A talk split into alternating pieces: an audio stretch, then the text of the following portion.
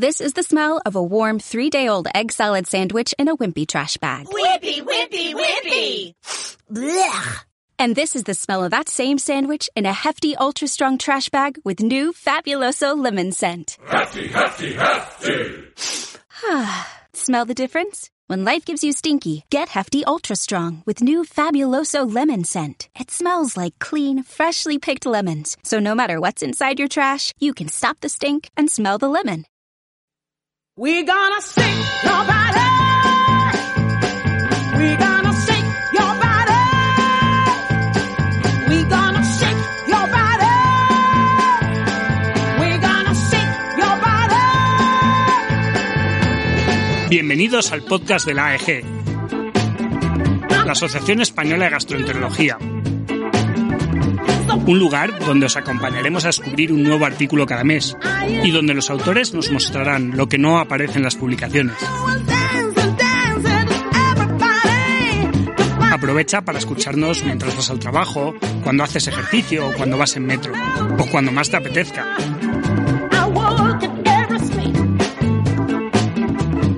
Porque otra forma de estudiar es posible.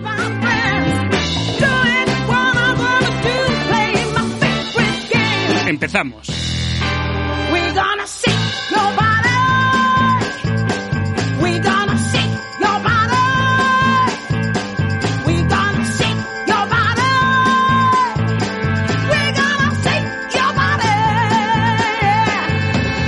Bueno, bienvenidos a un podcast muy especial. Esto es el podcast en el que no vamos a hablar de un artículo, no vamos a hablar de un estudio como tal, un estudio único, sino que vamos a hablar de, de un proyecto, ¿no? un proyecto mucho más grande que es el, el HP EUREG, el Registro Europeo de, Helicobacter pylori, que, bueno, es uno de los grandes proyectos de, de la corona de, de AEG.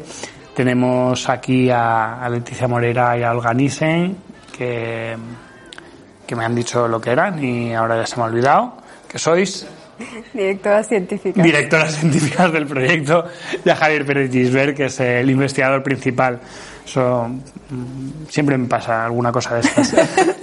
Así que nada, bueno, yo lo que. Aquí los protagonistas sois vosotros. Yo me gustaría que hicierais una, una pequeña introducción de, de dónde viene el proyecto, cómo surge y, y, bueno, pues quiénes, quiénes se implicaron, quiénes son los que estáis detrás de este proyecto o están detrás de este proyecto desde el principio. Bueno, pues si, si quieres empiezo yo. Un poco el origen viene de como unos 10 años atrás, más o menos, en- no más o menos, exactamente en el 2013, que es cuando empezó el registro. Y el origen, o el motivo por el que empezamos, es porque pensamos que sería buena idea el, el estudiar o el saber o el conocer un poco cómo se manejaba la infección por Helicobacter pylori, eh, no solo en distintos centros en España, sino a nivel europeo de una forma más, más amplia. ¿no? Y esto, bueno, podíamos haberlo estudiado de una manera más rápida y directa haciendo una encuesta, pero todos sabemos que las encuestas son poco fiables, ¿no? que de lo que uno dice que hace a lo que hace realmente va un trecho bien largo y entonces la forma de verdad es fiable. ¿eh?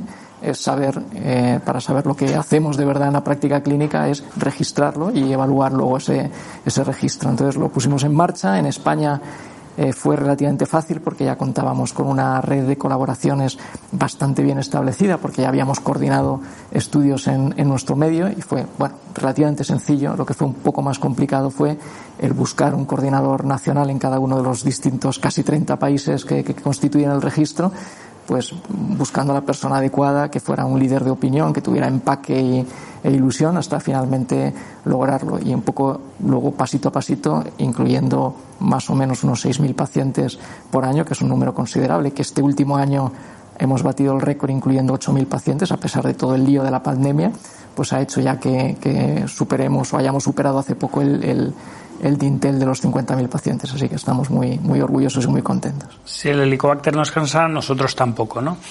Eh, bueno, mm, los objetivos al final es, conocer un poco más, ¿no? Cuáles son las características no solo de la infección, sino de cómo tratamos, ¿no? Cómo, cómo se trata en diferentes países. Contaos algún- alguna cosa más, ¿no? De para qué hacéis, o sea, para qué es este registro, qué es lo que pretendéis obtener con, con este registro. Pues un poco el, yo creo, por lo menos para mí el motivo fundamental es a, digamos, mejorar la, la práctica clínica, en el sentido de que bueno, la única manera de mejorar es ver cómo lo estás haciendo en el momento, ¿no? Si lo estás haciendo bien, regular o mal y intentar mejorar las cosas que son potencialmente mejorables, ¿no? Y lógicamente para eso, como decía antes, tienes que basarte en los hechos reales, no en lo que la gente dice, sino en cómo, en cómo se están haciendo las, las cosas. ¿no? Y bueno, en este sentido, los, los consensos eh, de, de, práctica clínica pues pueden ser fantásticos, fabulosos, pero luego si no llegan al prescriptor final, pues realmente no se aplican a la práctica clínica, son cosas teóricas que se quedan en, en, en humo sin más. ¿no? Y bueno, esta es una manera de, ver si realmente se están haciendo las cosas en la línea o siguiendo las recomendaciones que se establecen. Y luego, por otra parte, hay ensayos clínicos fantásticos que nos dan una evidencia de libro en situaciones perfectas y controladas, pero luego en la práctica clínica las cosas no son de esa manera. Entonces, la fuente de información que proviene de los registros es la que realmente luego llega a la práctica clínica. Y por, por poner un ejemplo, el, el último consenso de Maastricht que, todos conocéis, que eh, bueno, las reuniones han sido hace unos pocos meses, pues os podría decir que la mayoría de las conclusiones, de las, de las recomendaciones, se han basado precisamente en los resultados del, registro. Muy bien, y bueno, eso nos da, pues al final, las, todos esos datos que se han obtenido. Eh, qué es lo que habéis hecho con ellos, ¿no? O sea, no vamos a ver de, los resultados, porque para eso están los artículos que, se han escrito, pero para que nos hagamos un poco la idea, ¿qué es lo que se ha escrito hasta ahora? ¿Qué es lo que se ha publicado en base a este registro? Bueno, pues eh, efectivamente, como decía el doctor Gisbert, eh, todos estos datos lo que hacemos con ellos es traducirlos en forma de, de estudios y finalmente en publicaciones. Entonces, ahora mismo, a día de hoy, el registro tiene 27 publicaciones, con una de ellas, una última recientemente publicada la semana pasada. Y eh, casi la mitad de esas 12 eh, se han publicado en, en, los dos últimos años, entre el 2021 y el 2022. Eh, la mayoría de las publicaciones, o una gran parte, son sobre datos eh, del conjunto de los países participantes en Europa, eh, pero luego hay un, porcentaje bastante elevado de estudios y de publicaciones que se han hecho a nivel local eh, de diferentes países, ¿no? de, los que participan, de los 27 países que hay actualmente participando en el registro, y que aportan otra visión ¿no? eh, más concreta eh, sobre tratamientos que son muy diferentes unos de otros según zona geográfica y también según accesibilidad a, fármacos, lógicamente. Muy bien, y yo antes hablaba que esto es una de las joyas de AEG. ¿Cuál es el papel de AEG dentro del registro? Pues AEG ofrece eh, el soporte físico por un lado, el soporte técnico dentro de la plataforma colaborativa AEG RedCap, eh, donde se recogen todos, todos los datos del registro y es además el aval científico de, este proyecto. Luego, por otro lado, como decía Javier, en los inicios se, había, eh, se ha creado este grupo, ha sido relativamente sencillo, por lo que ya estaba puesto en marcha, ¿no? de la red colaborativa que había en España y muchos de los, eh, de los participantes, de los investigadores que hay ahora mismo en el registro, eh, son socios de la EG. Eh, y por último, también es importante destacar que en, la actualidad la gran mayoría de los miembros del comité científico son, forman parte de la junta directiva de esta asociación. Muy bien, y esto es lo que se ha hecho hasta ahora y qué es lo que viene para, para el registro. ¿Cuáles los siguientes pasos? ¿Cuáles pues son esto, los siguientes pasos? Esto, Luis, no para de mejorar. ¿vale? eh, entonces, de hecho, hasta ahora, ¿no? El registro es fantástico y, y tiene una gran distribución de eh, a nivel europeo, ¿no? Con casi 30 eh, países involucrados, como, como lo ha dicho Olga y, y Javier, pero eh, pretendemos que el registro eh, realmente sea una representación mundial, ¿no? Eh, de, de, qué se hace, ¿no? Y cómo se hace eh, el, el, tratamiento del Helicobacter pylori en el mundo.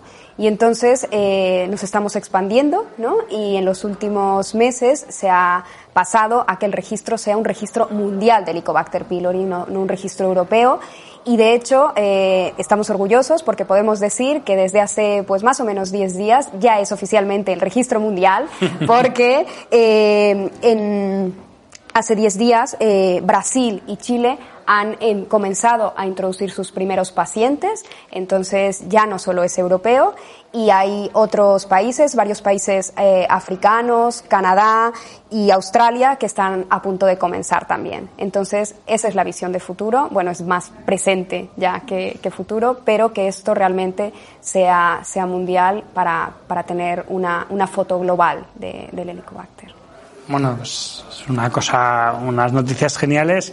Eh, bueno, yo creo que dentro también, yo una cosa, sobre todo no solo dentro de España, sino de, toda la comunidad de gastroenterólogos hispanoparlantes ¿no? que pueden escuchar este podcast. Mm, ¿Quién se puede apuntar? ¿Cómo nos apuntamos? El que no está apuntado ya este registro, ¿cómo lo podemos hacer?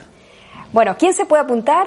Cualquier gastroenterólogo, ¿vale? Eh, de, diferentes, eh, de diferentes perfiles, desde el, el- el gastroenterólogo que acaba de terminar, de aquel que, que- que lleva muchos años en la práctica clínica, cualquier gastroenterólogo que tenga acceso a pacientes que, que pueda tratar por Helicobacter pylori puede, eh, puede, puede participar y de hecho esto es lo, uno de los atractivos de este registro, ¿no? que es un registro muy accesible, muy fácil, muy práctico eh, y, y que, y que tiene mucha recompensa ¿no? para, para todos los que participan porque tiene una recompensa de que todos los estudios que se hacen, como los han comentado previamente eh, Olga y Javier, tienen una aplicabilidad ¿no? en la práctica clínica tiene un reconocimiento eh, también a nivel personal curricular porque pues ya has visto no lo que ha dicho Olga de no de, de- tanta eh, producción científica entonces todo mundo se puede eh, y queremos que esto realmente sea, sea global para que realmente represente ¿no? lo, que, lo, que, lo que se está haciendo desde en un hospital pequeñito hasta en un hospital de tercer nivel, ¿no? que realmente represente la práctica clínica. ¿Y, y cómo? ¿Cómo se pueden apuntar? Pues eh, lo más fácil es apuntarse entrando a la página, a la página eh, que, hay del registro. El, registro tiene una página oficial que os la digo, aegastro.es eh, barra hpeureg, ¿vale? Y ahí viene un formulario en el que tú envías tus datos, ¿no? Y dices que quieres participar y nosotros nos ponemos en contacto con, con el, con el investigador interesado, ¿no? También eh, eh, ahora desde también marzo eh, hemos estrenado nuestra, nuestra página de, de nuestra cuenta de Twitter y, y esperemos que os unáis, ¿vale?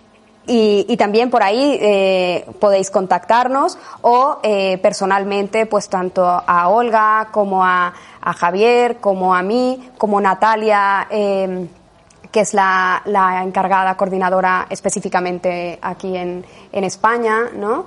Y, eh, y bueno, nosotros estamos trabajando mucho en difusión. Nosotros ahora estamos hablando aquí, Olga, Javier y yo, pero, pero hay mucha gente detrás, ¿no? También está Ana Cano, está Ignasi Puig, eh, que están trabajando también en, esto desde hace mucho tiempo, ¿no? Y que nos ayudan a, a difundir, pues, esto vía la página web, vía la cuenta de Twitter que acabo de mencionar. También enviamos a todos los participantes newsletters trimestrales, ¿no? Con, con las últimas publicaciones, abstracts, eh, un resumen de los em, de los investigadores que más han currado en los últimos meses, ¿no? Eh, el número de, de- pacientes incluidos eh, en, en- en la última temporada, etcétera, ¿no? Eh, y también, obviamente, eh, la difusión vía los grupos de trabajo de, de AEG que, que soporta, ¿no? Y que, que avala, ¿no? Este, este gran registro. Yo, yo voy a añadir una cosa de lo que has dicho, el CRD es fácil. ¿Vale? El CRD electrónico es fácil, que es una cosa que a la gente le puede echar para atrás. Yo que lo utilizo, es uno muy sencillito, se reina muy fácil en medio de la consulta y no quita mucho tiempo. Pues eh, ya nos queda poco más, ya sabéis, mm, bueno, sobre todo Javier ya has pasado por el, el podcast, entonces ya sabéis que yo siempre os pido dos cosas. Lo primero, una recomendación científica. Recomiéndanos algún artículo que crees que nuestros oyentes Pues bueno, como artículo, digamos, paradigmático del, del registro, quizá el que se publicó hace ahora aproximadamente un año en, en GATT, que además eh, mereció la portada dedicada al artículo en ese número de la, de la revista, en la que se resumía el- un poco la experiencia que en aquel momento publicamos de cinco años de evolución de los tratamientos de primera línea en el contexto europeo. ¿no? Un artículo yo creo que muy interesante y además con varias páginas de, de autores eh, que yo creo que representa muy bien ¿no? el espíritu colaborativo en el que poniendo cada uno su pequeño granito de arena, ¿no? se puede llegar a tener resultados fantásticos, pero luego hay un retorno científico también para estos investigadores. Eso por una parte, pero hay otro artículo que no me resisto y que ha mencionado antes Olga que, que, se acaba de publicar hace unos pocos días, que yo creo que es un artículo muy, muy valiente porque habla de los errores, que es una palabra bastante uh, fuerte, pero que yo creo que con, con honestidad y con, con, sinceridad lo hemos publicado, que es decir, qué cosas no se hacen bien o se pueden hacer mejor. Vuelvo a lo de antes, ¿no? de que la única forma de saber o de mejorar es conocer los errores actuales en el registro europeo. Y es un artículo, yo creo que fantástico porque se reconoce cuál es la realidad de qué cosas se podían hacer mejor, pues en el sentido de eh, utilizar eh, dosis más altas de los inhibidores de la bomba de protones o prolongar la duración de los, de, del tratamiento desde 7 a 10 o 15 días o no utilizar eh, tratamientos triples para pasar a utilizar cuádruples o qué sé yo, no repetir tratamientos de forma inútil con antibióticos previos. Todas estas cosas no solo cuantificamos lo mal que se hacía en un momento determinado, sino, y esto es la parte positiva, la otra cara de la moneda, cómo se van mejorando y cómo se van eh, puliendo las cosas y haciendo cada día mejor. Y esta tendencia positiva, yo creo que eso es lo que el, el, sabor de boca que deja más, más positivo. De hecho, y volvemos también a lo que comentábamos al principio, lo importante es cuál es el resultado final en términos de erradicación, ¿no? de, de, de, tasas de curación. Pues con, este, eh, con estos estudios hemos visto cómo se ha ido mejorando progresivamente estos resultados de eficacia, de efectividad, porque son de práctica clínica, en aproximadamente un 10%, que eso es mucho, cambiar cosas en un plazo de tiempo relativamente corto, de modo que ya en las últimas en los últimos años hemos alcanzado, incluso sobrepasado ese umbral o ese dintel de, de 90%, que es lo que, como sabéis, se considera como la, la, la, barrera para, para decir que un tratamiento es o no es eficaz. Así que estamos también muy, muy satisfechos de eso. Pues nada, os pondremos, os pondremos el enlace tanto a la página web como en los artículos en la descripción. Y creo recordar que, de hecho, de aquel artículo de GAT grabamos otro podcast, si no recuerdo mal, hace tiempo, o sea que lo puede escuchar, también pondremos el enlace. Y por último, os, os, quiero pedir un libro, una lectura. Hombre, podéis dar como prefiráis, un libro cada uno o si queréis un libro de parte del grupo HP Eurreg. Bueno, yo, esa es una pregunta siempre difícil y además que, bueno, siempre hay eh, y todos te dirán lo mismo, no es que tengo varios, 20 o 30 libros en la cabeza y tal, pero hay uno que, me, que también me, me, marcó, ya me lo leí hace tiempo, pero es de los libros que tienes ganas de releer, que seguro que lo habéis leído todos, que es el, el Sapiens, de, de, de, Animales a Dioses de, de Harari, ¿no? Y es un libro que me, que me fascinó porque entre otras cosas, ¿no? Me, me, hizo entender relativamente bien, ¿no? Que lo que somos actualmente, ¿no? De dónde vienen, de dónde vienen todas las cosas eh, que, que, y las reacciones fundamentales, fundamentalmente que tenemos en la actualidad, ¿no? A que son debidas. Yo soy un enamorado de la, de la evolución y, de, y de Darwin, por supuesto, pero ese libro me, me, gustó especialmente por eso, me hizo reflexionar ¿no? y estar un poco más tranquilo sabiendo que muchas de las cosas que hacemos no, no son, eh, digamos, sin sentido, sino que tienen una, una explicación evolutiva ¿no? que, que me gustó muchísimo. Un origen, como casi todo. Pues muchísimas gracias por contarnos este registro y, y, sobre todo por llevarlo, porque lo importante de estas cosas es que todos, todas las personas que estés detrás, vosotros tres y todas las personas que sé que hay detrás de un proyecto tan grande y que consigue que, que esto vaya adelante. Muchísimas gracias. Gracias, gracias a ti. Esto ha sido todo. Esperamos que hayáis disfrutado y aprendido. Tanto el artículo original como el resto del material del que se ha hablado en el podcast estará enlazado en la descripción. Lo que estáis escuchando es Shake Your Body de Fridonia, de su disco Dignity and Freedom. No olvidéis suscribiros y darle al me gusta o a la campanita. Os esperamos el próximo mes.